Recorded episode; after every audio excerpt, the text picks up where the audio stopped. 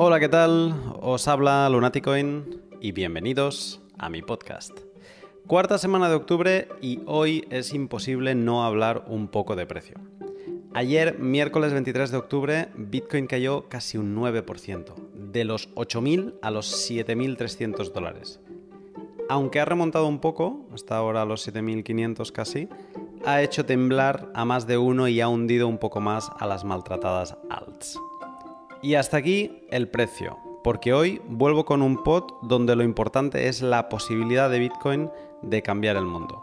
Hoy sigo mi camino para entender el proyecto RSK y si en el L31 entendí con Diego los elementos de la arquitectura de su capa 2, de la capa que construyen por encima de Bitcoin, de una plataforma de smart contracts, hoy hablo con Gabriel Kurman para entender cuál es su propuesta de capa 3 o RIF OS.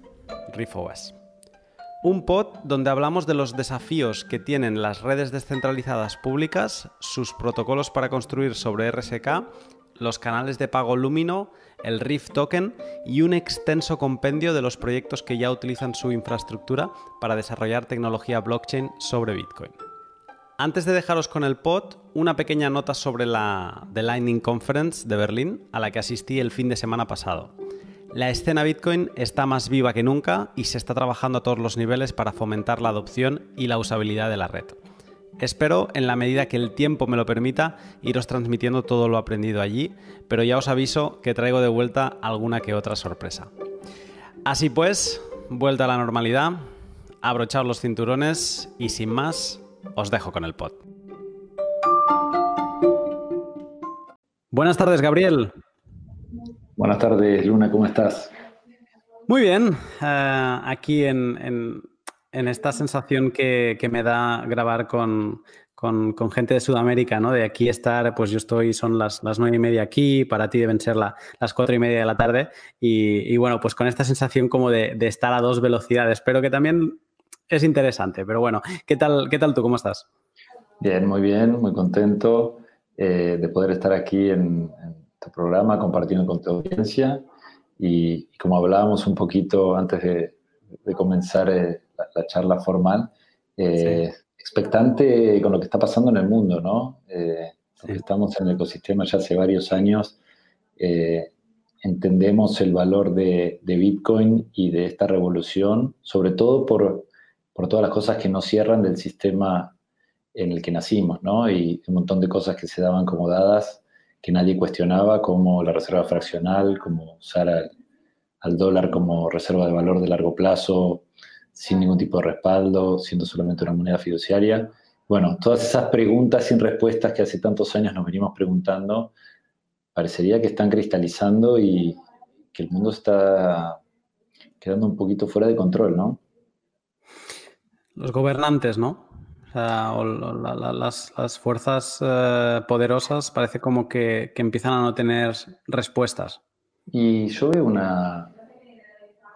En todos lados, ¿no? En Ecuador, en Hong Kong, cualquier parte del planeta, en Estados Unidos, en Europa, en, Inglaterra con el Brexit, hay una, pérdida de confianza en, la moral de nuestros políticos eh, que creo que que es, ocurre en, todos los rincones del planeta, ¿no? Con, eh, el no hacerse cargo de global warming, del daño ecológico que estamos haciendo al planeta.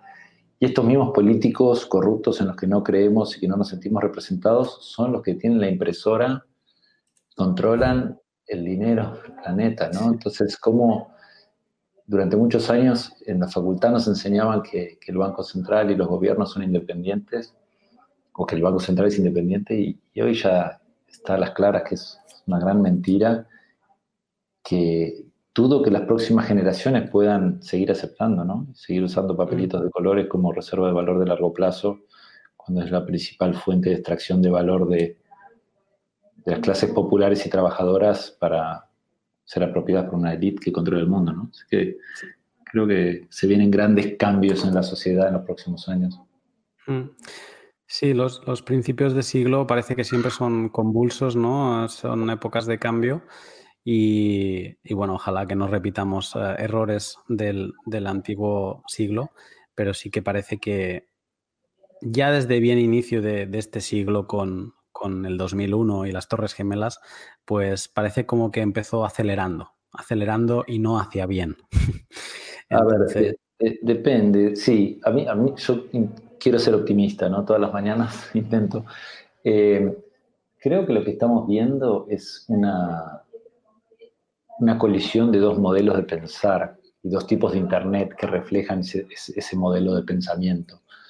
Em, porque la Internet que hemos construido en los últimos 20 años es un, Internet donde eh, la persona se convirtió en el producto y donde estas eh, grandes compañías de tecnología ah, utilizan la información de esas personas, las venden al mejor postor. Eh, la NSA, el gobierno chino y las grandes potencias utilizan esa información donde los usuarios o los habitantes somos productos o, herramientas de control de esos gobiernos. Eh, y por eso tenemos los casos de Equifax, de, eh, abuso de, información, Cambridge Analytica, eh, y gran, grandes centros de concentración de ese poder tecnológico. Mientras mm. que desde la creación de, de Bitcoin y luego con Ethereum, los contratos inteligentes, la tecnología blockchain en general, lo que estamos intentando construir en RSK y RIF, eh, básicamente respeta un paradigma de descentralización, de, eh, respeto y de, empowerment del individuo, donde la persona es dueña de su información y decide con quién compartirla y cómo, donde el intercambio de valor información, conocimiento, inclusive almacenaje, va a ser descentralizado, encriptado y anónimo. Eh, y es un poco devolverle el poder a, la sociedad, ¿no? Volver a ser inocentes a menos que se demuestre lo contrario y, salir de este, este mundo de, global surveillance a, lo Black Mirror, eh, y es interesante ver cómo estas dos internets van a empezar a, a chocar en los próximos años con servicios y aplicaciones siguiendo un diseño y otro y viendo que, elige la gente en cada momento del mundo. Hablábamos eh, como en los países de mayor tensión, ahora como Ecuador, como, como lo que está pasando hoy en Barcelona, como lo que está pasando en Hong Kong, las, las redes mesh, peer-to-peer, sin censura, eh, pasan a ser eh, herramientas de vida o muerte de la población, para defender sus derechos de un gobierno que, abusa de ellos. Así que creo que si bien hay una parte del mundo que cada vez está peor, gracias a los cypherpunks de los 80, eh, como sociedad estamos empezando a tener herramientas que hoy ya están mucho más maduras para, darnos herramientas de, rebeldía, ¿no? de, pelear para nuestros derechos, el derecho al free speech, que es algo que está en la Constitución americana y que deberíamos tener todos a nivel planetario. Sobre todo el derecho de decir no, porque parece que que los políticos nos tenían cogidos la altura y ahora no, no, estoy hablando de ningún, eh, de ningún conflicto en concreto. ¿eh? Por ejemplo, ahora me viene a la cabeza cuando se votó la Constitución Europea. Eh, se, votó que no. Pero los políticos dijeron, no, no, no pero esto no puede ser, no, espera. entonces, o sea, se, dicho rápido y mal, casi como que se, votó hasta que salió sí. Claro. Y, eso es lo que no, o sea, lo que te permite, te libera. Eh, esta tecnología es la, posibilidad de decir no, de verdad, y un no contundente, y aparte la posibilidad de recuperar.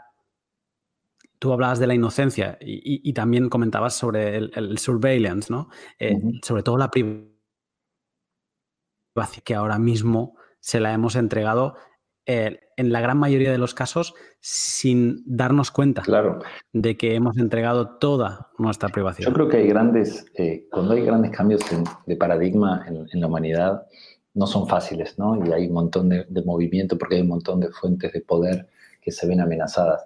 Eh, muchas veces en, las charlas de aquí el ecosistema charlamos, decimos que eh, es posible que estemos viviendo un periodo en donde el rol del gobierno y la emisión de moneda se estén separando de la misma forma que hace 150 años se separó el rol de gobierno del rol de, la religión, ¿no? Y que seguramente no, no, no, fue fácil en su momento, porque era muchísimo más fácil controlar a la población, además controlando su fe, pero se superó y, terminó siendo muchísimo más positivo para la sociedad y las libertades individuales. Yo creo que, estamos viviendo un periodo en donde va a pasar lo mismo. Eh. Si no confiamos en nuestros políticos, eh, no deberíamos confiar en su dinero y ahora Internet nos presenta una alternativa, eh, múltiples alternativas, ¿no? algunas que se caracterizan en la estabilidad respecto de otros activos, como los stablecoins, otros que nos permiten una reserva de valor eh, inconfiscable como el Bitcoin, con, escasez criptográfica y matemática, otros que nos dan soluciones de programabilidad como, como los tokens emitidos en, máquinas virtuales como la de RSK o la de Ethereum. Eh, tendremos mil alternativas con las cuales los gobiernos y las monedas fiduciarias de los países van a tener que competir. Y la competencia es algo, algo buenísimo, ¿no? El objetivo de, cualquier gobierno sería buscar la competencia en la mayor parte de los mercados para, tener mercados eficientes y justamente poder brindarle servicios a la mayor cantidad de usuarios al menor costo posible. Eh, pero bueno, eh, no creo que los gobiernos quieran perder el monopolio de emisión de moneda y, lo bueno es que es algo inevitable, ¿no? Ya lo vimos con Bitcoin, mm. ahora con este intento de Libra. Eh, tecnológicamente se puede hacer, regulatoriamente lo contendrán por algún tiempo mientras puedan y luego se impondrá la voluntad de los usuarios y los consumidores. Mm. ¿Creen que esta casa abierto tú? Porque un poco sirve de, precedente y de trasfondo de lo que vamos a hablar hoy, que, voy a introducir en, un segundo, que, es sobre Riff OS. Ah, ahora hablaremos más en detalle, pero has entrado directo a hablar de la situación, pero antes, o sea, a lo mejor alguien que nos escuche, yo te he saludado, te he dicho, hola Gabriel, pero quizá no. Bueno, entiendo que si han visto el título ¿no? que, pongo en los podcasts, pues tendrá más información, pero si alguien no lo ha visto y le ha dado el play, debe pensar, bueno, pero ¿quién es Gabriel? Entonces, antes de, saltar directamente al, tema que, he comentado que vamos a hablar, eh, te hago la pregunta que le hago a todo el mundo. Em, un poco si podrías explicar a qué te dedicas en cripto, eh, cuál es tu background y cómo caíste en, en la madriguera Bitcoin. Dale, mira, la historia empezó en el año 2013. Eh, o sea, yo de formación soy economista eh, y siempre trabajé en el mundo corporativo, haciendo private equity, adquisiciones de empresas, trabajé en varias compañías multinacionales. Y, en el 2013 ya estaba listo para emprender. Eh, quería utilizar esa experiencia para, para buscar mi propio camino y me crucé con un par de artículos sobre el Bitcoin. Eh, en su momento había llegado al pico de 1.300 dólares, entonces eh, empezó a salir en varios diarios de, Latinoamérica. Y un amigo de San Francisco me contó que había unos locos armando la, la conferencia Bitcoin y blockchain más importante de Latinoamérica en Buenos Aires, eh, en noviembre, creo, o diciembre de 2013. Así que me anoté a la primera edición de la Bitcoin. Eh, ahí lo conocí a Rodolfo, a Franco y a Dieguito. Y vinieron speakers de todo el mundo, los pioneros del ecosistema Bitcoin en esa época. Em, y, fue espectacular, eso me cambió la, la, mente, me hizo entender un montón de cosas que cuando estudié economía no me habían explicado en la facultad y que nos las van a enseñar en la facultad por los próximos 20 años. eh, y ahí me, involucré con la ONG Bitcoin en Argentina y Bitcoin Latinoamérica. Empecé a ayudar a, los chicos en la organización de la Bitcoin. Eh, de ahí en adelante, todos los años hemos llevado la conferencia a distintos países de Latinoamérica para ayudar a las comunidades Bitcoin local a, desarrollarse. Eh, he fundado un par de proyectos del ecosistema. Eh, soy cofundador de RSK. Luego ahora del proyecto RIF, que también está muy relacionado con RSK. Eh, también soy cofundador de, de Coibanks y después varios proyectos sin fines de lucro, pero con un enorme corazón, como, como ser la, la Bitcoineta, eh, que es esta camioneta que, anda por Latinoamérica enseñando eh, la tecnología Bitcoin y blockchain en escuelas y, en pequeñas ciudades del interior de Latinoamérica. Y un proyecto que se llama B4H o Blockchain for Humanity, que es una incubadora descentralizada de proyectos blockchain con impacto social positivo, eh, también con amigos del ecosistema por, por todo el mundo. Así que he estado muy involucrado en, distintas áreas del ecosistema eh, en los últimos seis, cinco o seis años. Déjate, em, como caer en la madriguera de Bitcoin te obliga a aprender de todo, ¿no? Mm. Acabas, aunque vengas de un trasfondo no técnico, pues acabas aprendiendo algo de programación, eh, etcétera, etcétera. Te quería preguntar, porque tú sí que vienes de, una educación económica. Entonces, eh, el todo el tema de la escuela austríaca de economía, que es eh, que, bueno, que está en el ambiente Bitcoin, ¿es una cosa que se estudia en profundidad cuando se hacen estudios de, economía? Sí, eh, se estudia, si querés, no con, la importancia eh, que quizás debería tener por, lo que va a representar en los próximos años y en el futuro del sistema financiero con Bitcoin, eh, la formación económica que yo tuve en la Universidad de Buenos Aires, eh, si querés, era una formación bastante keynesiana. Mm. Eh, ¿no? En, Latinoamérica, por el nivel de pobreza permanente que tenemos y, digamos, hay una gran desconfianza en las fuerzas de mercado.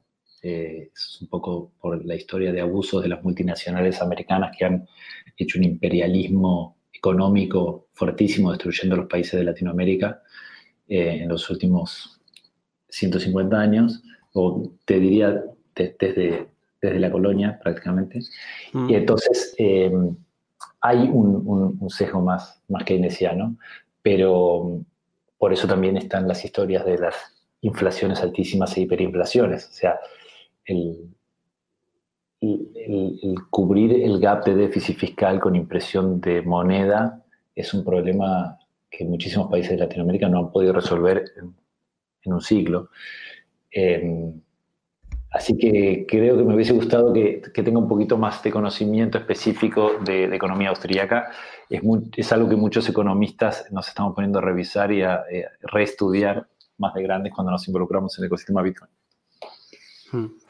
No, no, es interesante y bueno, espero en, algún otro podcast poder, poder uh, investigar e indagar más a fondo, pero bueno, teniéndote a ti con ese trasfondo uh, económico, pues te quería preguntar cómo, cómo era allí.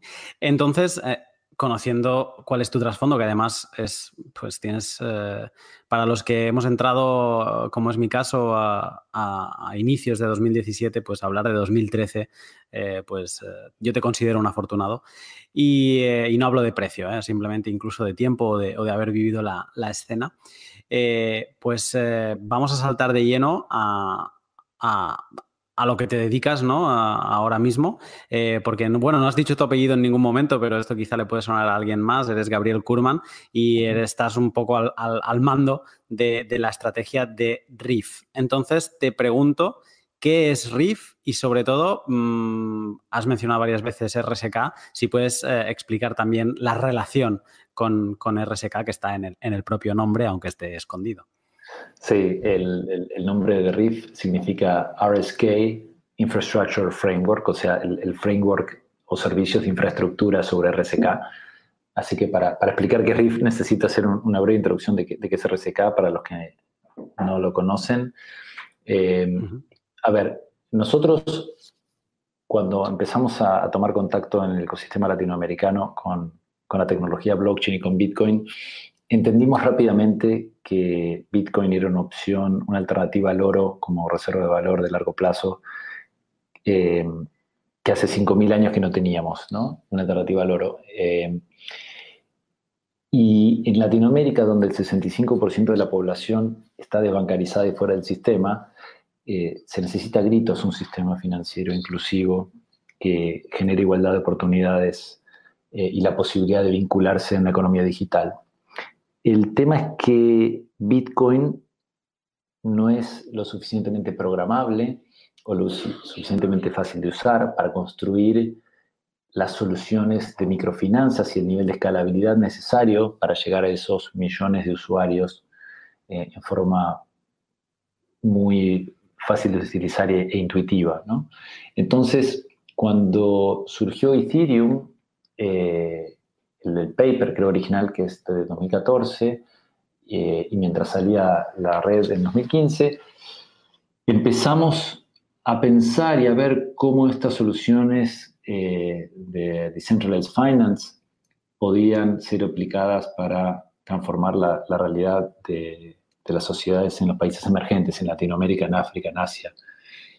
Pero nos encontramos con un problema que era que teníamos que elegir entre la seguridad de la red Bitcoin, la más potente y segura del planeta, y la programabilidad de los contratos inteligentes de Solidity en la red de, Ethereum, que era súper flexible y programable, pero no parecía nunca poder llegar a alcanzar el nivel de seguridad de, Bitcoin. Entonces, eh, después de una charla muy linda que tuvimos con Nick Savo y Dieguito en, San Francisco, eh, él nos, nos incentivó a que nos juntásemos con Sergio Lerner, con, Rubén y con Adro, que estaban trabajando en un proyecto eh, parecido a construir, digamos, smart contracts sobre Bitcoin. Entonces tomamos el código de la implementación en Java de Ethereum, le hicimos las modificaciones necesarias para que permita el merge mining, o sea que los mismos mineros Bitcoin puedan darle el mismo nivel de seguridad eh, sin ningún gasto adicional a la ejecución de contratos inteligentes en RSK y utilizando al Bitcoin como combustible eh, para la ejecución de esos contratos inteligentes a través de algo llamado Smart Bitcoin, ¿no? que es como un PEG uno a uno, que esa es la, parte que se denomina habitualmente un sidechain. Mm. Entonces, eh, construimos RSK, Nick tuiteó lo mejor de ambos mundos, eh, Ethereum sobre Bitcoin, resumiendo un poco lo que, lo que habíamos construido y, desde ahí ha sido muy, muy hermoso el camino de estos tres años y medio de construcción contando con el total apoyo del ecosistema Bitcoin, porque básicamente si RSK es exitoso, esto implica mayores ingresos para los mineros eh, ASIC de Bitcoin y mayores eh, ingresos o valor para los Bitcoins que tienen los Bitcoiners eh, guardados. Así que genera un círculo virtuoso de permitir, el, si quieres, el full potential de la tecnología Bitcoin y, lo que nosotros denominamos eh, DeFi, ¿no? Es el eh, Decentralized Finance on Bitcoin. Em, ahora, hoy, esta semana, eh, salió una nota mostrando que, que RSK es la red con merge mining que más valor aporta a la red Bitcoin, o sea, esto aumenta más o menos un 20% la rentabilidad del minero promedio, o sea, no, no el revenue, sino la rentabilidad después de pagar todos sus costos operativos, un minero teniendo los ingresos extra del sidechain de RSK, mejoran un 20% su, rentabilidad aproximadamente. Em, pero además de eso, lo que habilita es un montón de casos de uso utilizando la misma infraestructura. Em, ahora, cuando empezamos a hablar con, los partners que están construyendo soluciones sobre RSK, eh, identificamos que había algunos servicios de infraestructura muy importantes que estaban disponibles en otras redes y que necesitábamos que estén disponibles en RSK también. Eh, así como Tesla tuvo que construir varios eslabones de su cadena para transformar el sistema, digamos, automotor global y no, no, no alcanzaba con tener las baterías más baratas del planeta, había que tener el auto más hermoso y además la red de estaciones de supercharging en los principales países del mundo, eh, nosotros también entendíamos que habían servicios claves, como por ejemplo el servicio de identidad, el servicio de pagos off-chain para permitir escalabilidad en las transacciones, eh, los canales de comunicaciones, almacenaje y oráculos, que eran fundamentales que existan para que se puedan construir casos de uso mucho más complejos y con mayor impacto. Entonces ahí surgió la, la idea de construir RIF, que son precisamente estos servicios de infraestructura eh, que te acabo de mencionar, que si querés podemos, digamos, recorrerlos uno por uno, pero que están orientados a proveer esta infraestructura a, a, los partners que están construyendo soluciones sobre RSK y así poder lo antes posible construir soluciones que impacten la vida de los miles de millones de seres humanos que hoy están excluidos del sistema financiero y de la economía digital. Eh, ah, ha ido genial porque además construir sobre una pequeña síntesis de RSK nos va a ayudar a, entender eh, pues, eh, lo, que es, lo que es RIF. yo voy a hacer una pequeña mención a algunas de las cosas que dijo eh, Diego en, el pod que grabé con él, el, ah, L31. Si alguien quiere saber más en profundidad de merge mining y de diferentes partes de la arquitectura de, RSK, como el bridge y cómo se hace la equivalencia uno a uno entre Bitcoin y RBTC, pues ya lo sabéis, el, podcast L31, Diego, lo, explica con, todo detalle. Eh, pero para desmenuzar un poco todo lo que has dicho, que has dicho muchas cosas, voy a hacer lo que decía esta referencia al POT eh, L31, porque Diego sobre, sobre RSK eh, mm, comentó, por un lado, que Bitcoin abre la puerta al Internet del valor y que este tiene, el Internet del valor, no Bitcoin, tiene las siguientes capas, que la capa 1 es la reserva de valor, eso es Bitcoin. La capa 2, donde está la lógica de negocios descentralizada o la plataforma de smart contracts, aquí es lo que sería RSK. Y, luego vendría una tercera capa, que sería una capa, una red de servicios eh, entre pares eh, asegurada por la capa 2. Eh, entiendo que esto que, que explico de, estas tres capas, entiendo que la capa 3 es donde cae o, donde, tiene su, su lugar RIF, ¿no? Exactamente. Sí, esa capa 3 eh, son los servicios RIF que, digamos, están para servir a lo que sería la capa 4, que es la capa de aplicaciones eh, que realmente van, van a servir a los usuarios finales y permitirles utilizar los beneficios de la tecnología blockchain con la seguridad del Bitcoin por detrás, pero sin que ellos sepan lo que es un blockchain, ¿no? Eh, hmm. Necesitamos que las aplicaciones sean tan user-friendly, tan fáciles e intuitivas que un desbancarizado en el interior de la Argentina puede utilizarlo y recibir un micropréstamo peer-to-peer fondeado por cualquier persona del planeta eh, sin necesidad de entender cómo funciona un blockchain. Vale. Eh, creo que un poco, eh, ahora te, lo iba a comentar porque mm, Diego también comentó otra segunda parte interesante, pero creo que es lo que acabas de, comentar tú. Igualmente la digo por si a lo mejor eh, puedes completar, que es que él dijo que, que, a final de año queríais tener una solución full stack para ofrecer el verdadero potencial de RSK y eso era trabajando y solucionando los tres desafíos que tienen las blockchains abiertas. Uno era la escalabilidad, básicamente pues transacciones y más velocidad.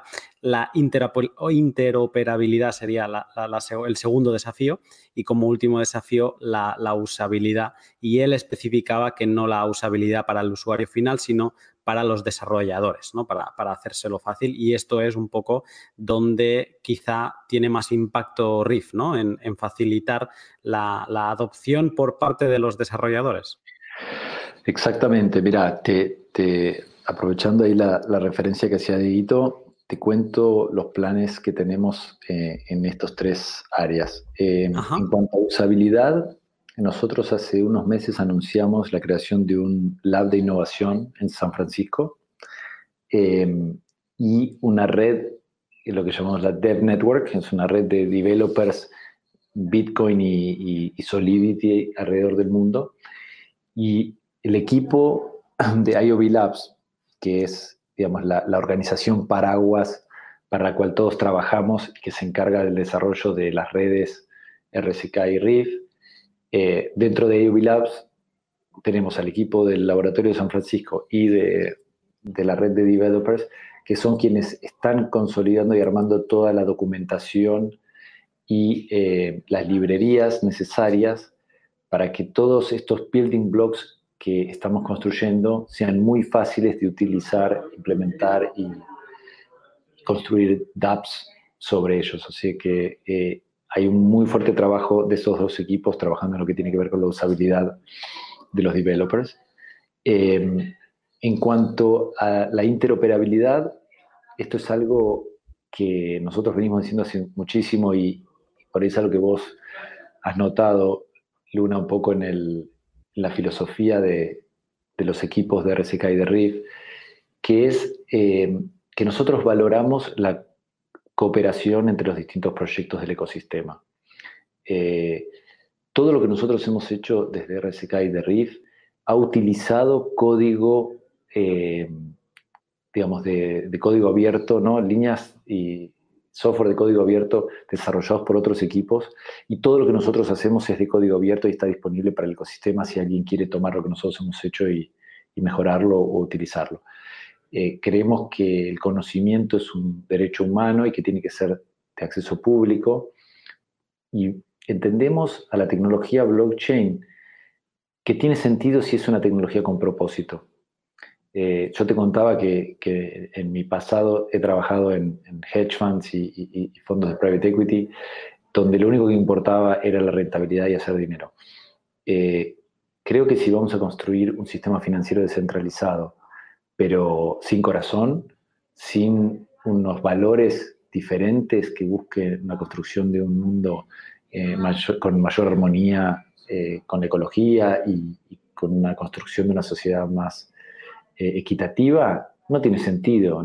La, innovación por la innovación, la tecnología per se, creo que es muchísimo menos interesante que si es puesta con un propósito de construir una sociedad más justa y, más equitativa. Entonces, siempre hemos visto la interoperabilidad entre los distintos proyectos del ecosistema como una forma de construir antifragilidad. ¿no? Eh, no es aquí lo, importante si, si, es mejor Lumino, si es mejor Raiden, si es mejor Lightning, lo importante es que todas las, las redes estén conectadas y que el usuario decida cuál quiere utilizar y no es importante si, si quiere usar Ethereum, si quiere usar Ethereum clásico, si quiere usar RSK. Eh, eh, lo importante es que los usuarios y los developers, cualquier cosa que construyan, lo puedan correr en cualquiera de esas redes. Em, porque esto es lo que hace al ecosistema antifrágil, esto es lo que nos asegura que la revolución para construir un sistema financiero más seguro y llegarle a 3 mil millones de personas va a acontecer. Mientras haya una red que lidere y que tenga el monopolio, es muchísimo más fácil de destruir el sistema en su conjunto. Mm. y, un ejemplo de este approach nuestro hacia la interoperabilidad es el anuncio que hemos hecho dentro de Rift Storage. Eh, hace ya varios meses que estamos colaborando con el equipo de Swarm, que es la red de storage descentralizado más importante del ecosistema de Ethereum. Y nosotros en conjunto con ellos le agregamos un componente que ellos no estaban pudiendo desarrollar, que eran los incentivos económicos. No sé si sabes, pero hoy todas las redes de storage descentralizado eh, te almacenan la información, pero no te cobran por ese servicio, a menos que sea, digamos, una cobranza centralizada. Pero ninguna red había podido hasta ahora resolver la complejidad del cobro de incentivos en forma descentralizada. Como nosotros dentro de eh, RIF estamos construyendo Lumino, que es una red de pagos off-chain, y RIF Storage, con, la integración con Swarm, pudimos resolver el tema de los incentivos económicos y lo presentamos la semana pasada en DevCon, en, conjunto el equipo de Rift Storage junto con, con, Swarm. Y ahora estamos comenzando a trabajar también para integrar dentro de Rift Storage eh, IPFS. Entonces, eh, digo, la idea es simplificarle la vida a los developers, simplificarle la vida a los usuarios, que puedan utilizar a través de, la interfaz de Rift Storage el servicio de storage que quieran, ¿sí? desde Amazon Web Services, Google Drive, eh, Swarm o IPFS o el que sea. También trabajamos eh, con el equipo de Siacoin y también conocemos muy bien al, equipo de StorageA hace muchos años. Em, pero la interoperabilidad la vemos como fundamental. También estamos en, en la etapa final del desarrollo de un bridge descentralizado entre RSK y Ethereum que va a permitir que los tokens viajen libremente de, una blockchain a la otra. Eh, porque, como te decía, vemos a la interoperabilidad como clave para obtener a nivel ecosistema la antifragilidad, ¿no? que no nos pase lo que, lo que le pasó a Libra, que quiso levantar la cabeza y, muy rápidamente fue censurada por, por los gobiernos que lo vieron como una competencia. Hmm. Eh, y el último tema que, que, mencionaban en la entrevista con Dieguito, que es el tema de la escalabilidad. Eh, quien quiera construir una solución blockchain que pueda servir a millones o billones de personas en todo el mundo, necesita tener una red que pueda escalar. Eh, pero no solamente que pueda escalar en términos de transacciones por segundo, porque digamos, un, servidor privado es muchísimo más eficiente y, escala en cuanto a transacciones, eh, sino en cuanto al tamaño de esa blockchain para que permita en un futuro eh, mantener la descentralización y no tener unos full nodes imposibles de mantener por, una red descentralizada. Esto es alguna de las críticas que se le han hecho a, IOS y a, digamos, a, los blockchains que tienen costos de transacciones extremadamente bajos o, prácticamente cero. Eh, o sea que también hay una escalabilidad, digamos, política y, de, governance que es muy importante eh, a tener en cuenta. Pero en cuanto a las transacciones eh, y, la escalabilidad en los pagos, eh, nosotros hemos construido la red Lumino, que es un componente dentro de lo que llamamos Rift Payments, que permite por cada token que existe sobre RSK crear un, tercer nivel de payment channels, eh, donde uno puede hacer miles de transacciones peer-to-peer sin tener que pagar gas on-chain. Así mm. que esa es una, una de las soluciones que vemos como de escalabilidad de corto plazo para tanto la red de RSK como la red Bitcoin en, general. Mm. Para, quien, quien, nos esté escuchando y, haya seguido los últimos podcasts que he publicado, eh, Lumino es una solución de, canales de pago como, como Lightning, ¿no? para contextualizar y, que, que, se pueda entender eh, más. Em, Está genial esto y, aparte te añado a lo que has dicho de, escalabilidad, que no solo es la escalabilidad que, podéis añadir desde Riff eh, con Lumino, sino también la propia escalabilidad que ya añadís desde RSK con, un mayor número de transacciones que, la que puedes realizar en, Bitcoin. Sí, son las transacciones en RSK eh, son muchísimo más baratos, entre uno y dos órdenes de magnitud menos que Bitcoin eh, y la cantidad de transacciones por segundo pueden estar en el orden de, las 100 transacciones por segundo, mientras que en, Bitcoin se pueden hacer solamente 7 en este momento, creo, en promedio. Mm. Eh, pero esto cuando lo llevamos a un tercer nivel sobre Lumino, eh, cobra dimensiones de, escala a nivel global que pueden competir con, el nivel de transacciones de, un procesador de pago como Visa. Mm. Eh, entiendo entonces que, que, Riff es un proyecto en sí mismo, pero que lo que hace pues es eh, facilitar ¿no? el papel que tú decías, que hablabas, que comparabas con Tesla, ¿no? de, de facilitar ciertas infraestructuras para que quien se ponga a trabajar sobre eh, RSK pues que tenga dónde agarrarse y, por dónde empezar, incluso no necesite unos conocimientos eh, específicos para todo lo que es eh, blockchain, que es, que es un campo muy... Quería comentar los, cinco protocolos que, he visto que, mencionáis eh, de, los que estáis trabajando para, para, que me los pudieras explicar un poco. Y estos son, pues, el RIF, eh, la identidad. Eh, luego el segundo serían los pagos RIF, lo has comentado con, Lumino. El tercero, el almacenamiento RIF, también has estado hablando de él. Cuarto, servicios de datos RIF. Ah. las comunicaciones RIF. Así, de forma breve y, rápida, ¿podrías dar alguna pincelada más sobre, sobre todos ellos? Sí, mira, para mí es importante entender el, la razón de todos ellos, porque además entre sí tienen múltiples sinergias y se utilizan todos a sí mismos, ¿no? Eh, o sea, hay muchísimas sinergias entre los servicios RIF y además entre los servicios RIF y la red de RSK.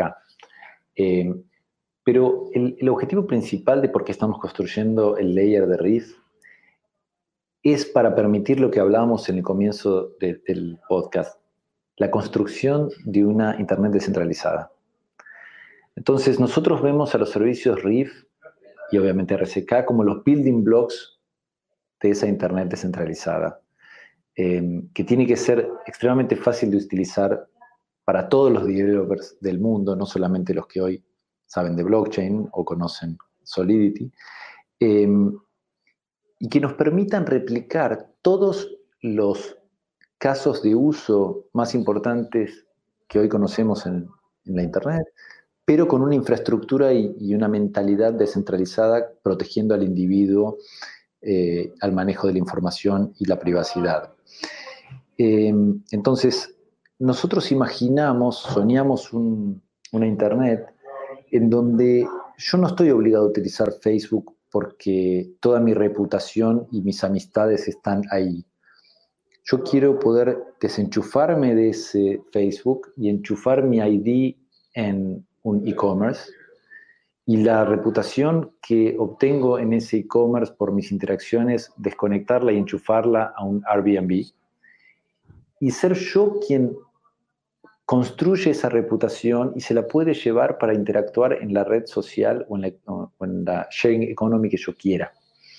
Em, queremos poder hacer pagos en cualquier tipo de moneda, en cualquier parte del planeta, em, en forma descentralizada y peer-to-peer -peer, sin tener que depender de un payment processor o que alguien el día de mañana decida que quiere cerrar mi economía. Nosotros tenemos ahí un, caso muy, muy, emblemático, los argentinos, cuando un juez de primera instancia bloqueó todos los, los, pagos de la deuda externa argentina porque había un hedge fund que había hecho un juicio en, Estados Unidos.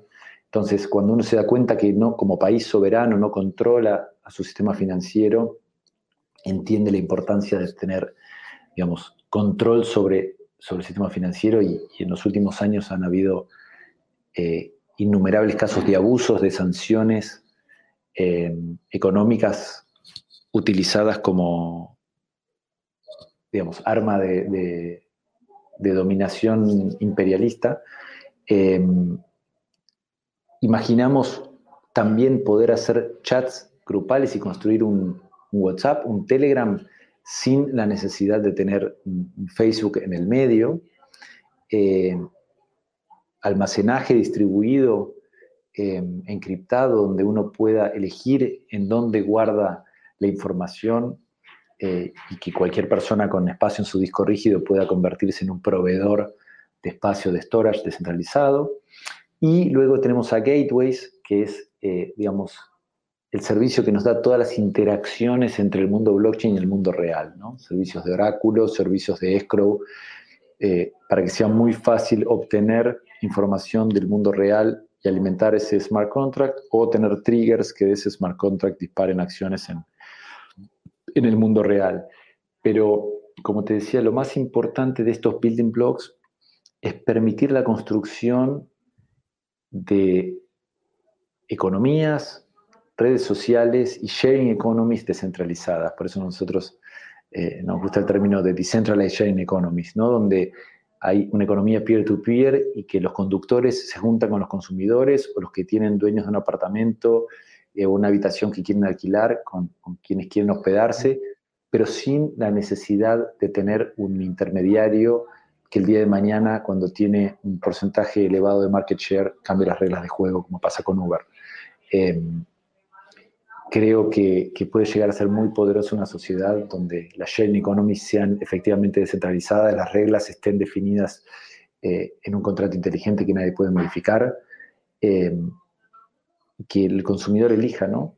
Cuál quiere utilizar, pero siendo, siempre siendo dueño de su identidad y pudiéndola conectar o desconectar de la plataforma en la que quiera participar. Eh, Diego decía también en, el, en, el, en, el, pod de RSK, y antes lo comentábamos, la, parte de las capas, que la reserva de valor en la capa 1 y la, capa 2 era la, lógica de negocio y que en Ethereum estas dos capas son, son la misma y que en Bitcoin pues las tenemos separadas. Eh, muchos de estos protocolos, o explicados como lo has hecho tú, ¿no? en, en casos más prácticos, pero muchos de estos protocolos al menos a mí me suenan de, conocerlos en Ethereum, pero como proyectos sueltos, ¿no? O sea, pues canales de pagos, tenemos a Raiden, o eh, tema de, almacén de datos, eh, eh, pues tenemos a, Golem, sino, ah, no, Golem era de computación. bueno, hay como cada proyecto ha ido desarrollando incluso repetidos, ¿no? O sea, dos proyectos que, se dedicaban a lo mismo o que tenían propuestas distintas. Entonces, yo te quería preguntar que el hecho de que seáis vosotros mismos, la, la raíz RSK, quien desarrolla estos protocolos tiene, tiene que ver con buscar una estandarización, aparte de, hacerlo fácil, como decías, o puede ser que, mm, o, te imaginas que en el futuro alguien eh, tenga la idea de, hacer otro tipo de almacenamiento descentralizado y que no sea el, que vosotros, eh, o el protocolo que vosotros proponéis. Sí, sí, por supuesto. Nosotros eh, lo que estamos intentando hacer es construir un ecosistema descentralizado donde cualquiera pueda tomar el código o las soluciones que nosotros hacemos, copiarlas y mejorarlas. Eh, todo lo que hacemos, ya sea desde Lab, desde Rift, desde RCK, es de código abierto. Entonces, el principal propósito es asegurarnos que como mínimo hay una implementación que permita la utilización de ese servicio a los usuarios.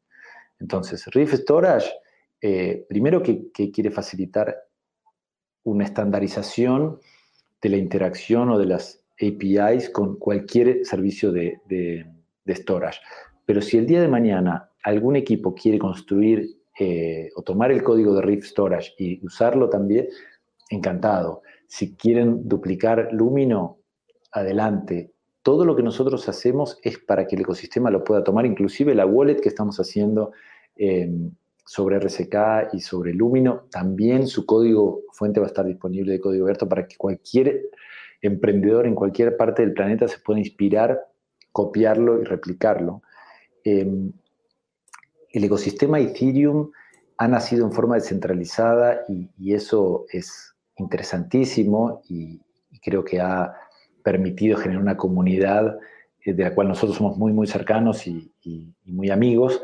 Em, que nosotros lo vemos como una gran comunidad de, programadores y aplicaciones que corren en Solidity. De hecho, eh, hemos tenido múltiples conversaciones en, DevCon para replicar este tipo de partnership que hemos tenido con el equipo de Swarm, con un montón de otros proyectos más. Eh, pero como tú decías, el hecho de estar construyendo los servicios de RIF en forma coordinada nos permite aprovechar un montón de sinergias y eficiencias de interconectividad entre los servicios. Por ejemplo, el servicio de Directory que, va a tener el estándar de identidad eh, es con lo que se van a identificar los watchtowers que ofrezcan el servicio de, seguro en Lumino, por si te quedas sin conexión a Internet. Van a ser los mismos que te van a tener utilizados en los canales de comunicación, para que tú puedas pagarle a los nodos que te envíen información en forma peer-to-peer de unos a otros. Eh, va a ser el la misma formato de identidad con el cual van a estar identificados los proveedores consumidores de storage. Eh, el storage se va a pagar el incentivo económico a quien preste el storage con la red Lumino. Entonces el sistema de pagos de, de Lumino va a ser el utilizado tanto para el storage como para el incentivo económico de los nodos que repliquen las comunicaciones. Eh, el protocolo de comunicaciones de RIF va a ser utilizado tanto en la red de payments como en la red de storage y luego a futuro para las comunicaciones entre los nodos de RSK. Eso en, Ethereum, por ejemplo, eh, Raiden utiliza un protocolo de comunicación y, perdón, y Swarm uno completamente diferente. Entonces, hay un montón de sinergias eh, y de estandarizaciones hmm. cuando uno está, digamos, desarrollando todo en forma coherente. Em, y al mismo tiempo hay muchísimas sinergias de infraestructura con RSK. O sea, la idea es tener eh, el día de mañana un único nodo, que sea tu nodo RSK, tu nodo Lumino, tu nodo de comunicación y tu nodo de storage, que ese nodo te genere ingresos, ¿no? Porque pueda estar prestando todos estos servicios a la comunidad de forma descentralizada y repagando su costo operativo, incluyendo, inclusive generándole dinero al, eh, al que está corriendo ese nodo en forma descentralizada. Eh, así que es, creo que es, una oportunidad muy interesante para aprovechar estas sinergias, eh, pero definitivamente no queremos ser los únicos creando este tipo de servicios y de la misma forma que, nuestro ídolo Elon Musk eh, abrió, digamos, las patentes de todos los Tesla y, digamos, lo que no busca generar una barrera de entrada a la competencia, ahí eh, lo que prima es transformar el sistema de, movilidad global para ver si podemos rescatar este planeta antes de, de que el global warming sea irreversible. Nosotros digamos, la principal razón por la que estamos haciendo esto es para transformar nuestra sociedad y ver si, si logramos salvarla antes de que eh, creemos un, daño y una grieta de desigualdad irreversible. Por lo tanto, en nada de lo que hacemos buscamos una barrera de entrada y siempre lo que buscamos es la mayor competencia posible para llegar a la mayor cantidad de usuarios al precio más barato. Em, y, lo que importa es el impacto que podamos tener en, en transformar y construir una sociedad mejor no en, que se use un poquito más una tecnología o la otra. Vale. Eh, actualmente, ¿cómo, está el desarrollo de, estos protocolos? Sé que hay alguno eh, que, ya está funcionando, como es el, caso de Lumino, pero ¿cómo está el resto? Mira, el, primero que lanzamos fue el, Name Service, RNS. Eh, estamos en el proceso de, de eliminar el auction, digamos, estamos en línea con, con lo que está haciendo el equipo de INS en, Ethereum, así que estamos en línea también en conversaciones con ellos para asegurarnos de que lo que construimos desde ambos name services es, coherente y, no genera colisiones. Eh, en el caso de Lumino, lo lanzamos en mayo de este año, pero necesitábamos tener un Light Client que permita aplicaciones mobile, donde uno no tiene que estar corriendo siempre su propio nodo. Eh, ahí tuvimos que separarnos un poco del desarrollo de Raiden porque quisimos tener un Light Client que sea más parecido al, desarrollo de Light Client que está haciendo el, ecosistema de Lightning. Nosotros somos grandes amigos y fans del desarrollo de escalabilidad de Lightning. Eh, Lumino, a diferencia de Lightning, eh, permite que cualquier token creado sobre RSK pueda tener payment channels automáticamente eh, Lightning está principalmente orientado a Bitcoin. Recién hablamos que, también puede operarse en Lightning, pero digamos, cualquier token, ya sea el RIF o cualquier stablecoin que, sea desarrollado sobre RSK, eh, un criptopeso, un una criptorupia, un criptodólar, una criptoeuro, lo que sea, inclusive un criptolibra, eh, podríamos tener mediante un oráculo un portafolio similar al de Libra, automáticamente puede ser portado a la red Lumino y hacer miles de transacciones por segundo sin costo on-chain. Y nuestra idea desde el comienzo fue que Lumino y Lightning sean totalmente interoperables. O sea, que el día de mañana un Bitcoiner desde su billetera Lightning puede emitir un pago y que a través de eh, la interfaz de Rift Payments ese pago en Lightning se convierta en un pago de un criptopeso y pague la luz o pague algún servicio público o se pueda comprar algo en cualquier moneda stable que esté en RSK, iniciando el pago en Lightning o al revés, comenzando el pago en un cripto real o un cripto peso mexicano y que en el otro extremo, en forma automática, llegue un pago en, Lightning. Qué bueno. Eh, pues eh, te quería preguntar, ah, entrar eh, un poco más en, esta parte de. Bueno, no sé si querías acabar de decir un poco el, desarrollo de los otros protocolos que te he cortado yo aquí, porque ah, quiero atacarte de Lumino, preguntarte un par de cosas. Ya he entrado a matar, pero no sé si querías acabar de decir. No, lo que, lo que está diciendo es que estamos muy contentos ahora en el roadmap de, más corto plazo. Eh, para la BitConf de este año, que se va a hacer el 12 y 13 de diciembre en Montevideo, Uruguay. La idea es presentar la primera versión de Riff Payments ya funcionando, perdón, de Riff Storage ya funcionando, eh, Transform. Estamos intentando, corriendo, digamos, contra reloj para ver si, logramos también tener eh, integrado IPFS.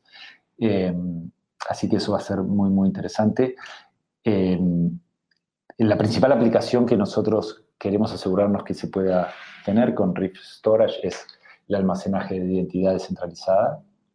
De hecho, hay un proyecto que se llama Didi, ah, en el cual estamos colaborando muchísimo, que fue un proyecto aprobado por el, sponsoreado por el BID, de, hecho por la ONG Bitcoin Argentina, que es para inversión financiera en, los barrios más pobres de la ciudad de Buenos Aires.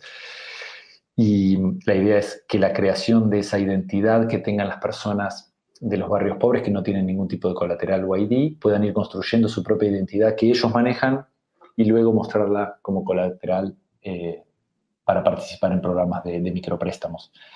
Em, así que eso es lo más interesante que se viene en Riff Storage para fin de año. Y, en cuanto a, a, Lumino y Riff Payments, esperamos para la BitConf presentar el Light Client que ya va a permitir integraciones a nivel mobile. Eh, y ahí es donde realmente se pone muy interesante la, la adopción ya que cualquier token emitido sobre RSK va a poder, digamos, ser enviado y recibido directamente desde billeteras mobile, eh, que es lo que tienen el 99% de, de, los desbancarizados comparado con la posibilidad de correr una computadora y un full node, ¿no? Así que esas son las, las novedades más interesantes que se vienen en cuanto a Riff de acá a fin de año para ser presentadas en, la Bitcoin. Bueno, entonces eh, entiendo que la parte de servicio de datos, eh, oráculos, etcétera, y las comunicaciones es la parte que aún está más por desarrollar. Sí, eso deberíamos tener un MVP eh, en el primer quarter del año próximo. Vale. Em, también estamos construyendo un marketplace, digamos, donde todos los oferentes de servicios RIF y, quienes lo quieran utilizar van a poder encontrarse y interactuar entre, entre sí. O sea que también hay un componente extra que, de alguna forma une a todos los servicios RIF, que es el RIF Marketplace. Em, quizás podemos tener un MVP de comunicaciones antes de fin de año. Veremos eh, cómo, dan los tiempos, pero muy, muy ambicioso el plan. Eh, pero también es muy, muy, muy bueno el equipo, así nos tenemos fe. Muy bien, quizá una sorpresa para la BitConf. Estaremos expectantes. Bueno, entonces las preguntas que, me surgen de, Lumino, eh, ahora el, anterior pod, como decía antes, es sobre Lightning y es, el primer pod de, una serie de, de podcast sobre, sobre esta plataforma de canales de pago. Entonces, eh, o protocolo, perdón, no plataforma. Eh, entonces, eh, tengo un par o tres de preguntas sobre Lumino que me interesa saber. porque, a ver, para explicarlo, no sé si podrías explicar a grandes rasgos cómo funcionan los canales de pago de Lumino, sobre todo destacando, si la hay, las diferencias que pueda haber con, con Lightning. Bien, o sea, la, principal diferencia es, em, a ver, hay diferencias técnicas de funcionalidad que hacen que sea mucho más fácil construir canales de pagos sobre em, blockchains basados en accounts que en UTXOs, ¿no? O sea, Lightning tiene muchas limitaciones por estar construida sobre Bitcoin que, tiene una estructura de UTXOs. Entonces, en, ese sentido, eh, hay un montón de situaciones de rebalancing que son mucho más fáciles de resolver en Raiden o en, Lumino por estar construidas sobre blockchains eh, account-based, digamos. Eh, pero lo más importante al margen de, eso es que Lumino está disponible para cualquier token que sea emitido sobre, sobre RCK.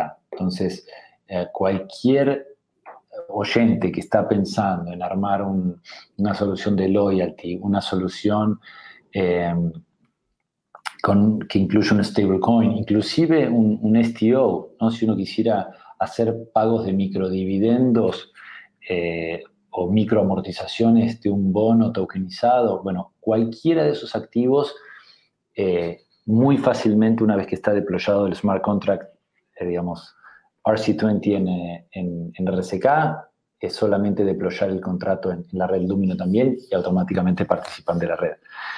Eh, además, dentro del paraguas de Rift Payments, que es como lo que está por encima de Lumino, la idea es hacer muy fácil la integración y la interoperabilidad entre tokens y entre redes. O sea, eh, para ti como usuario, cuando tengas una wallet que esté integrada con Rift Payments, te va a dar lo mismo si interactúas con Lightning, con Lumino o con Raiden. O sea, para ti van a ser tokens, no te importa en qué blockchain están, eh, el protocolo te va a resolver y te va a encontrar el camino más eficiente entre una blockchain y otra. entre un token y otro y te va a permitir la interoperabilidad como debería ser, ¿no? Como si tú quisieras pedir un, auto y lo pides y te da lo mismo si es un Cabify o un Uber o un Lyft. Em, digo, dime cuál es el más barato, el que está más cerca, el que llega más rápido y, me da lo mismo. A menos que por alguna razón prefiera elegir una red que otra. Pero siempre todo lo que tiene que ver con, con facilitarle la vida al usuario y, y digamos, hacerle la vida lo más simple y, barata posible, eh, es un poco el objetivo de lo que buscamos en, en Drift Payments. Eh, no, ahora estaba mirando, digo, porque tenía un par o tres de preguntas, pero, pero bueno, es que las, has contestado antes porque te quería preguntar qué es lo que, lo que viene en Lumino, pero también has comentado el, Light Client, que es, que es lo que vais a presentar en, la Bitcoin, o sea que la, doy por, eh, por, contestada. Y entonces eh, salto directamente a una parte que, que quizá los, los usuarios vemos menos, que es la, la parte de, la parte de los APIs, ¿no? Que al final eh, vosotros pues, trabajáis para que desarrolladores eh, hacerle la vida más fácil, ¿no? Y que puedan construir en, blockchain eh, de manera más sencilla. Voy a leer una, frase que he extraído de, creo que es de vuestra web. que me va a servir para, hacerte un par de preguntas más y es sobre, sobre esto de la, de la API decís eh, algo así como desarrolladores de todo el mundo podrán acceder a todo el poder del conjunto de protocolos de RIF-OS eh, mediante una API y un sistema de pagos respaldado por el RIF token, permitiendo a todos los programadores crear aplicaciones basadas en la tecnología blockchain. Entonces, más allá de, hablar de los APIs que, que el desde un conocimiento mío no técnico es, lo que permite eh, conectarme yo a los, a los protocolos eh, que estáis desarrollando y, irle pidiendo información, ¿no? Eh, a mí lo que destaco de aquí es que habláis del Rift Token, ¿no? Porque hasta ahora no lo hemos mencionado. RSK es paridad uno a uno entre Bitcoin y el RBTC, que es el Smart Bitcoin de RSK. pero en, en Rift tenemos un token, que es el, el, Rift token. Y que para participar de estos servicios, entiendo que como para pagar estos servicios, eh, pues hace falta utilizar este token. Y te quería preguntar básicamente, pues, ¿por, qué hacía falta un, token en, en, Rift? Perfecto, mira. Em, a ver, hay múltiples razones por las cuales eh, tiene sentido que los servicios de RSK se, perdón, de RIF se consuman con, un token que es un utility token y no, digamos, el, token nativo. Eh, un code de lo que decías al comienzo de que te había dicho Dieguito de, que en Ethereum estaban combinados el store of value eh, y, digamos, la programación de, reglas de negocios. Es interesante ver que eso en RSK está separado. O sea, en RSK el principal motivo de la existencia del RBTC es para el pago de, del combustible. Entonces, cuando tú quieres ejecutar un contrato inteligente, crear un token, enviarlo, necesitas utilizar unas fracciones de centavo para la ejecución de ese contrato. Si tú quisieras hacer un token sale, eh, el problema en Ethereum es que el, el, pago se hace principalmente en Ether. Entonces estamos usando el Ether, que en realidad fue concebido como combustible, pero en ese caso se usa como store of value y por eso, digamos, eh, las empresas que han hecho fundraising en, Ether han tenido un impacto tan grande en este último crypto winter, porque muchas de ellas en forma irresponsable mantuvieron sus holdings en Ether como si fuera un store of value, eh, cuando en realidad solamente era el mecanismo para, para, hacer el pago de esa participación en ese utility token. Eh, en el caso de RSK, si uno quisiera hacer un, token sale, eh, directamente puede recibir el pago o la contribución en Bitcoin. Entonces, eso es lo que nosotros llamamos BTO, Bitcoin Back Token Offering, porque están claramente separados el, store of value del pago de, combustible. El store of value queda en el blockchain de Bitcoin en Bitcoin y automáticamente se, digamos, dispara el envío de los tokens en contrapartida eh, que ese eh, contribuidor está, está adquiriendo. Em, entonces, eso es como para aclarar eh, el principal rol que tiene el, el, RBTC o los bitcoins en el, en el P. Em, nosotros cuando comenzamos a construir Riff, em, si hubiésemos hecho que todo el consumo de los servicios Riff se haga con el RBTC, eso hubiese creado un volumen en el PEG innecesario en un momento de desarrollo del PEG que todavía no tiene incluido el drive chain. Que no sé si la audiencia sabe lo que es el drive chain, pero básicamente es un, un opcode que tiene que ser incluido en el protocolo de Bitcoin para permitir un two-way PEG totalmente descentralizado. O sea, hoy cuando uno va de Bitcoin a, RBTC es descentralizado y automatizado, pero en, la vuelta hace falta una firma de un multisig federado, compuesto por exchanges y empresas de máxima seguridad del ecosistema. Eh, pero hasta que no esté el drive chain, eh, digamos, si uno puede evitar generar un, riesgo innecesario, un volumen innecesario en el, PEG, eh, es algo que, sirve. Además, siempre RIF fue concebido como un layer, digamos, de interoperabilidad con otros blockchains también. Entonces, si uno quisiera que cualquier usuario, sin importar en la red en la que está haciendo el pago o en la red que quiera hacer el storage, eh, consuma un servicio, es mucho mejor que no esté atado o que no sea el token nativo de una red en particular.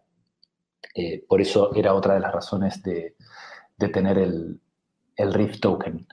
Em, además, eh, la existencia del Rift token nos permite, por ejemplo, utilizarlo em, como si fuese aceite en el medio del intercambio de estos pagos cross-blockchain que yo te decía, o cross-token, si tú tienes Lightning y quieres hacer un pago en pesos mexicanos, eh, podemos utilizar el working capital del RIF en el medio para hacer la disponibilidad de ese atomic swap.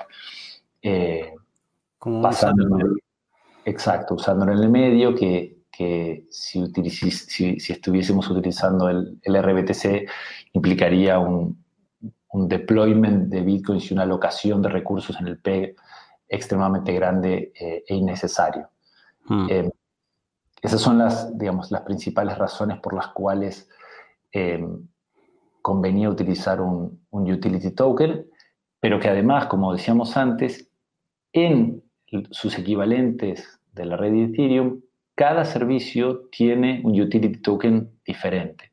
Entonces, si pensamos en un smart contract que tiene que consumir pagos, comunicaciones y storage, dentro del ecosistema Ethereum tendría que tener múltiples tokens con volatilidades diferentes para consumir cada uno de sus servicios, mientras que dentro del ecosistema Rift eh, va a poder consumir todo el stack tecnológico con, un mismo token. Eh, perfecto. Entonces, ah, ahora ya solo me queda preguntarte por, la parte de aplicación, la parte de, proyectos, eh, para saber pues un poco qué proyectos ah, están construidos o se están construyendo ahora mismo sobre, sobre o utilizando eh, los protocolos de, de, RIF. Si nos puedes dar algunos, ah, algunos de los que estén trabajando. Aquí uno siempre peca con, el, estar olvidándose alguno y que después alguien se enoje, ¿no? Pero eh, te cuento algunos de, que me vienen a la mente de, los más interesantes y, por ahí dándote un ejemplo eh, de algunos por, como por industria, ¿no? Por vertical. Eh, tenemos en lo que tiene que ver con, charities o, donaciones transparentes, eh, tenemos el caso de GiveTrack, que es una plataforma de BitGive, que es la charity más antigua del ecosistema, de Connie Galipi, que desarrolló una plataforma sobre RSK para hacer trazabilidad de, de los fondos donados.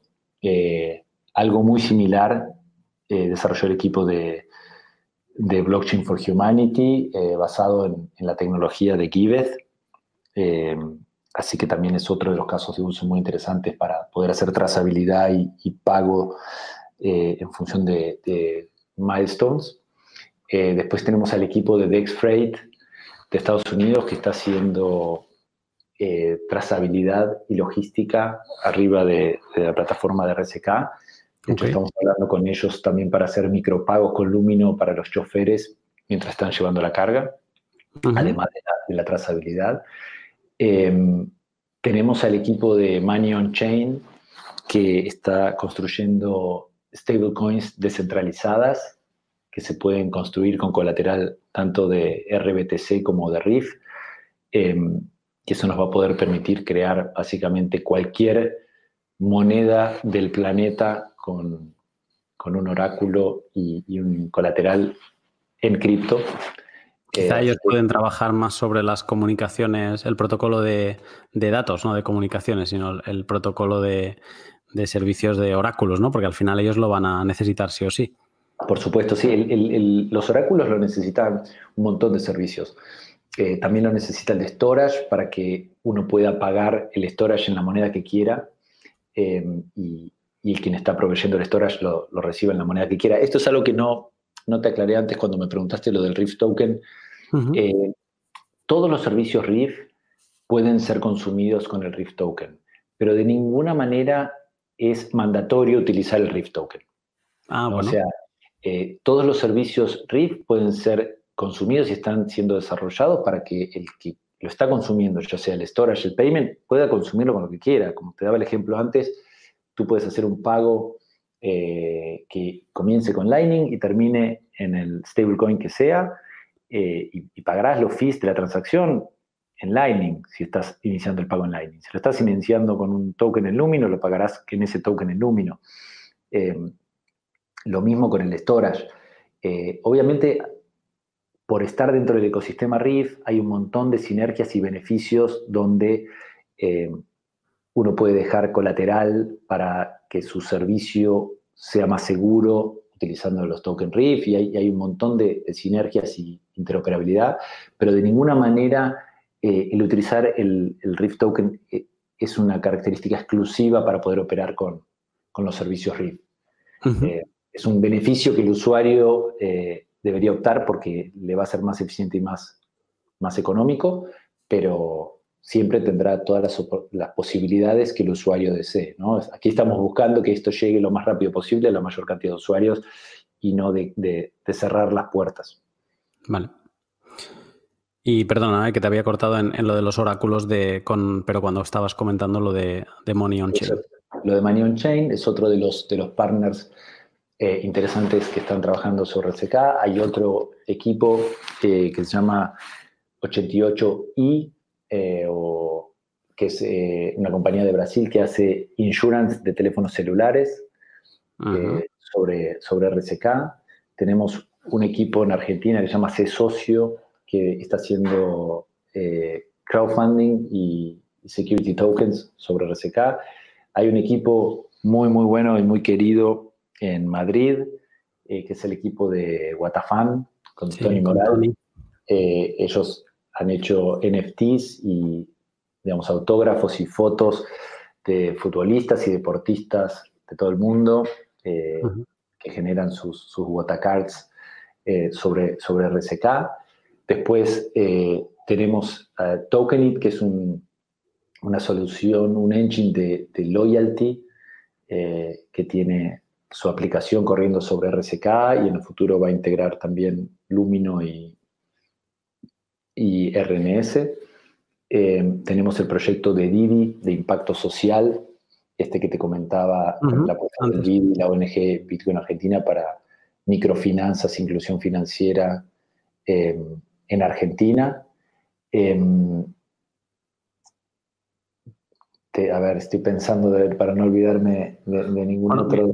Mientras, vas, mientras vas pensando y, no te dejes alguno que, luego te puedas arrepentir, pero quería decir que me parece muy interesante, o sea, hay, proyectazos Money on Chain, eh, quiero hablar con ellos, de hecho tenemos un, un pod eh, eh, agendado para, para, ver cuál es su proyecto, cómo ellos lo proponen, ¿no? Al final he grabado también un par de podcasts sobre MakerDAO y en este caso pues estamos hablando de un proyecto parecido pero colateralizando con, con Bitcoin, entonces me, me, parece muy interesante a ver cuál es su propuesta, pero quería decir unas palabras a a, Watafan que me parece que es una manera de hacer llegar mm, blockchain a un público general sin que sepan que están trabajando con blockchain, pero básicamente pues para tener desde cromos autografiados únicos, ¿no? que solo hay 10 ejemplares. Eh, eh, una de las características de Bitcoin blockchain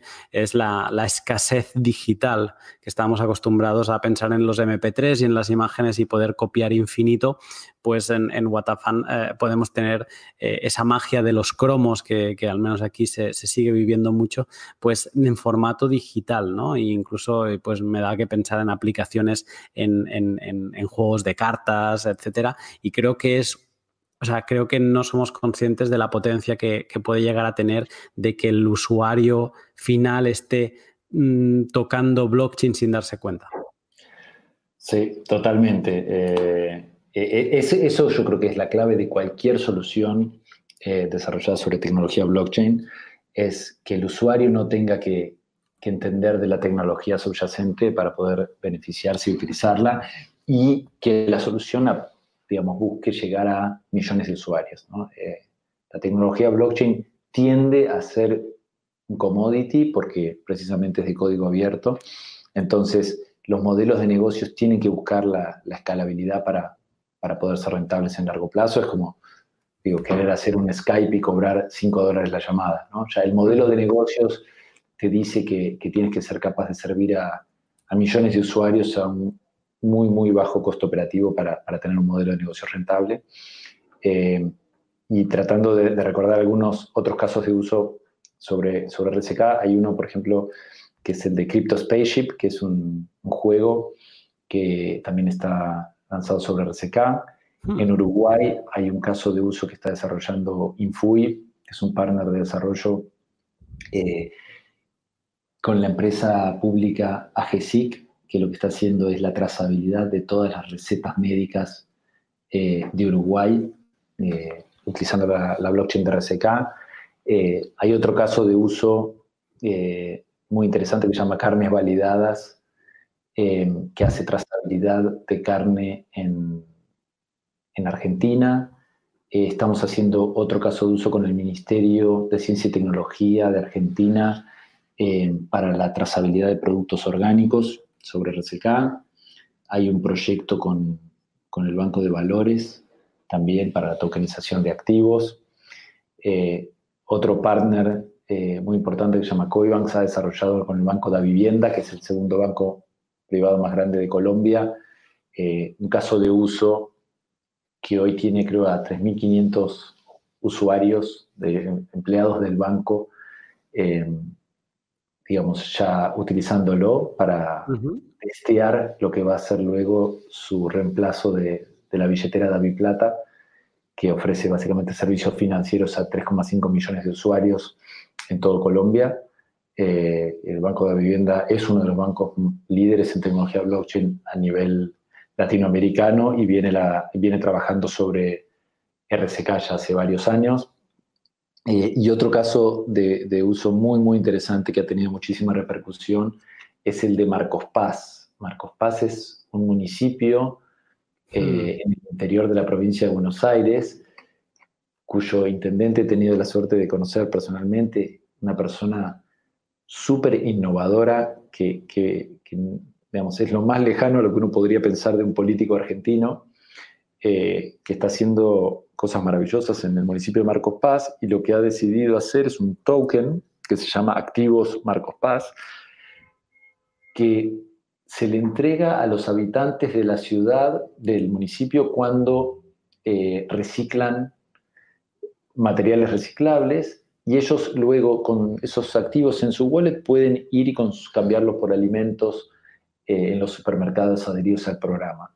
Y eso ha generado, digamos, un círculo virtuoso de crecimiento y desarrollo comunitario eh, que ha promovido la actividad económica y el reciclado de basura en el municipio de Marcos Paz y, hoy es, te diría, la capital blockchain de la provincia de Buenos Aires con un feedback de los usuarios enorme y una economía que cada vez se sigue agrandando, son más los comercios que aceptan estos activos y más los emprendedores sociales que están empezando a vender sus productos a cambio de, activos Marcos Paz, así que es un caso emblemático porque ya tenemos hoy miles de usuarios en la provincia de Buenos Aires utilizando esta tecnología eh, de vuelta, sin saber lo que es blockchain, eh, con tres clics en una aplicación, teniendo mm. su wallet y, recibiendo, digamos, activos eh, a cambio de reciclar basura que luego pueden utilizar para comprar alimentos o lo que necesiten comprar.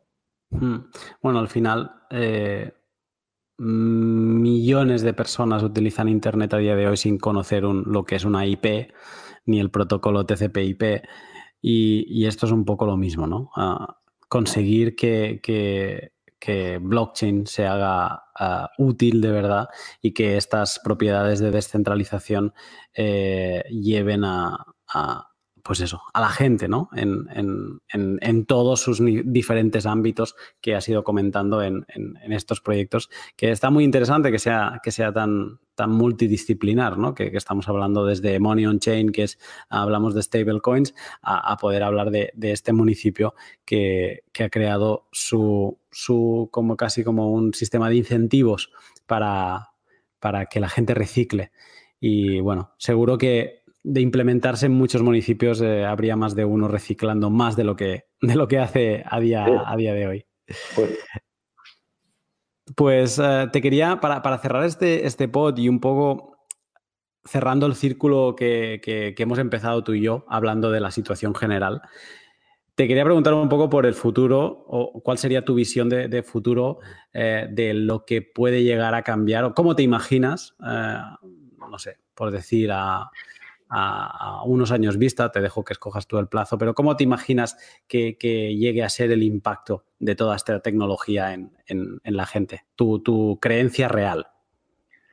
Eh, mira, yo, eh, como te decía, tiendo a, ver todo el ecosistema de tecnologías de código abierto y descentralizadas como lo más esperanzador que he vivido en este momento en el mundo eh, junto a eh, la toma de conciencia respecto al calentamiento global y la destrucción de, nuestro medio ambiente. Eh, me parece que tiene que haber un cambio cultural, tenemos que, ver que, cripto y que blockchain es la solución a, este sistema que hemos venido construyendo, que nos lleva hacia el abismo, pero nos da demasiado miedo bajarnos. Y, y además en muchos casos quienes están conduciendo el sistema hacia el abismo son los mismos que se benefician eh, de, las condiciones actuales. Em, creo que la tecnología va a avanzar en los próximos dos o tres años de una forma que es difícil de, predecir. Em, está claro que esta ola no va a frenarse, lo único que va a hacer es acelerarse. Eh, cada vez, digamos, yo estoy hace, hace seis años en el ecosistema, todos los años hay más y más talento eh, sumándose al ecosistema. Eh, muchos vienen por el incentivo, el interés especulativo y, y luego se quedan por la revolución.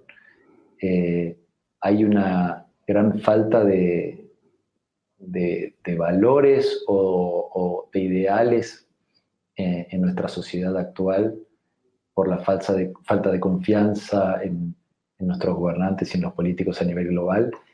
Creo que eh, los cypherpunks y los developers eh, del mundo pueden mostrarnos el camino construyendo soluciones de código abierto que, busquen empoderar a, la sociedad. Creo que el cambio no va a ser fácil. Eh, me parece que cuando fue el final del Imperio Romano, seguramente fueron décadas muy movidas, eh, donde, como siempre, lamentablemente, quienes pagan más el sufrimiento son quienes, menos tienen.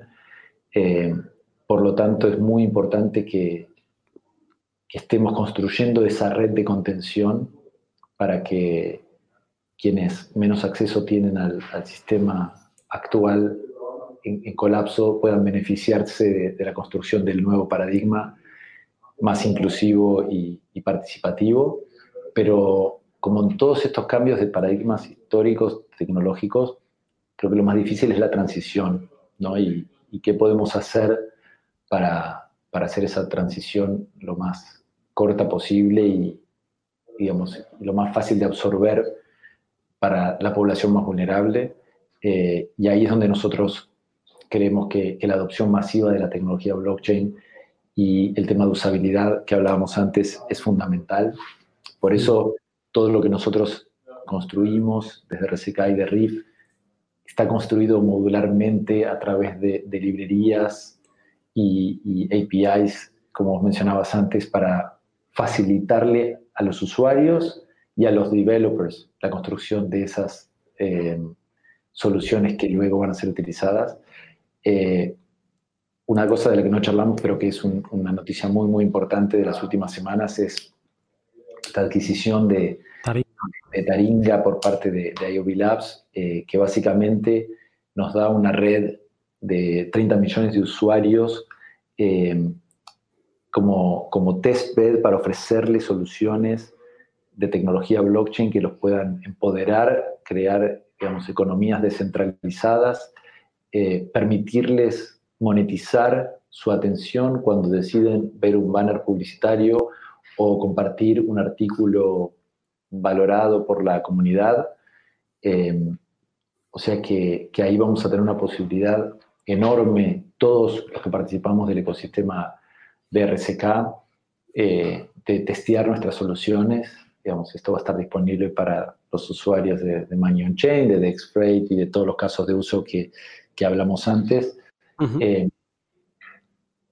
y digamos, para nosotros es el caso ideal para, para, para demostrar este concepto de, de decentralized sharing economies ¿no? y de redes sociales descentralizadas, donde el día de mañana puedan emerger en, en distintas partes del planeta como, como forma de, crear, digamos, economías peer-to-peer desconectadas de estos gobiernos centrales que a las claras están en, en decadencia, ¿no? Es, uh, es, realmente un, proyecto muy ambicioso porque, a mi parecer, pues realmente no, no dejáis uh, ninguna esquina por, por, por, mirar ahora mismo, pues tú lo has dicho, la, la adquisición de Taringa ahora me venía a la cabeza, eh, pues es que básicamente podéis a, aplicar o, o conectar eh, todos estos protocolos tanto de comunicación, de reputación, eh, las microtransacciones también puede servir para lo que decías, ¿no? Para lectores de información, de fotos y contenido compartido en la red también. Exactamente, entonces es, es como un proyecto eh, en eh, 360, ¿no? Que, que, mira a todos lados, que no se cierra ningún tipo de proyecto y que, y que bueno, que es, es, muy interesante estar atento a, a lo que va sucediendo en, en, en, en RSK RIF, sobre todo por, por, esta parte esencial que aquí hemos pasado de puntillas diferentes eh, diferentes veces, pero que la parte esencial es, es que no deja de, de ser un, uno o dos proyectos, si consideramos proyectos distintos RSK y RIF, que se construyen sobre Bitcoin, la cadena más segura, y, eh, y bueno, pues está, ver, está bien ver eh, qué, qué, depara el futuro en, en todos estos campos. Gabriel, mmm, muchas gracias por, esta, esta, sobre todo, clase o, charla relajada en muchos momentos de, temas incluso que, se han ido de, del propio RIF, pero muy interesantes para, para, entender lo que está pasando en el, en el mundo a, a, día de hoy. O sea que muchas gracias por ello, por, por, a, por haber aceptado mi invitación. Y, eh, y como último, te quería preguntar si quien nos está escuchando quiere saber un poco más de ti y, de, y seguirte un poco la pista, ¿cómo lo, cómo lo puede hacer? Bueno, la forma más fácil quizás es eh, Twitter, que es eh, arroba Gabriel Kurman. Uh -huh. eh, si quieren conocer más de RSK, el website es rsk.co, sin la M. Eh, el website de RIF es rifos.org. Eh, te agradezco muchísimo, Luna, por, por la invitación y, y, como mensaje final quisiera decirle a los oyentes que, eh, digamos, en definitiva, lo que estamos construyendo en, en RCK y en RIF es infraestructura, eh, pero nada de esto es posible si no lo construimos entre todos. Em, es muy importante que los emprendedores de todo el mundo, no importa en qué área eh, estén participando, si son abogados, contadores, developers, eh, digamos, ingenieros, se sientan que esta revolución, digamos, es parte de ellos también. Eh, si tienen alguna idea o alguna inquietud, que se sientan libres de, de conectarnos, tanto desde, desde IOB Labs, desde los equipos de la ONG, em, estamos para ayudarlos. Eh, es un poco también la, misión que tenemos todo este grupo que está hace tantos años trabajando para, para que esta revolución realmente suceda. Y, es muy importante eh, el no esperar en, el living de la casa esperando que esto ocurra. ¿no? Eh, a veces, cuando hablo con con personas que trabajan todavía en el, mundo tradicional, me dicen que, somos muy naif, que pensamos que, que, un mundo mejor es posible. Eh, lo que yo le digo es que, para nada, yo, yo creo que lo que estamos intentando hacer es dificilísimo, prácticamente imposible, pero, pero me encanta lo del prácticamente. O sea, hay, hay una chance muy pequeña de que si hacemos un montón de cosas bien, entre todos y con, con una comunidad global de desarrolladores eh, empoderados, digamos, eh, a construir un mundo distinto, podamos crear un impacto. Esta es la, primera vez en mi carrera profesional que, tengo la posibilidad de hacer algo que, creo que tiene un impacto real en, el mundo de la sociedad que puede ser positivo. Y esa sensación es algo indescriptible y único que, que me encantaría regalarle a todos los oyentes del podcast si alguna vez deciden eh, involucrarse más de lleno en, el ecosistema. Así que desde ya la invitación a todos a que piensen ideas, que se animen, que se junten con algún amigo programador y, si necesitan algún tipo de ayuda o apoyo, que no duden en, contactarnos, que, estamos para, ayudarlos y haremos todo lo que esté a nuestro alcance para ayudarlos a que puedan desarrollar ese proyecto sobre el ecosistema. Sí, además es, posible que no lo sepan, pero que quizá incluso cerca tienen algún miembro del equipo RSK, que los tenéis repartidos por todo el mundo, incluso sé que, que, en Barcelona pues también tenéis, y, bueno, pues que incluso se pueden sorprender, como me pasó a mí en su día, de, saber que tenéis eh, equipo desplazado en, muchas partes del mundo y, y, que les pueden ayudar en persona directamente, no, no, no no en online. Eh, Gabriel, de nuevo, muchas gracias y eh, espero seguir en contacto contigo para, seguir sabiendo las, novedades de, de, Rifos eh, de primera mano. Gracias, Luna. Un abrazo grande a todos tus oyentes y, bueno, mucha fuerza a todos los amigos catalanes en estos momentos tan, tan movilizados también que están, que están viviendo. Un abrazo grande para todos. Un abrazo.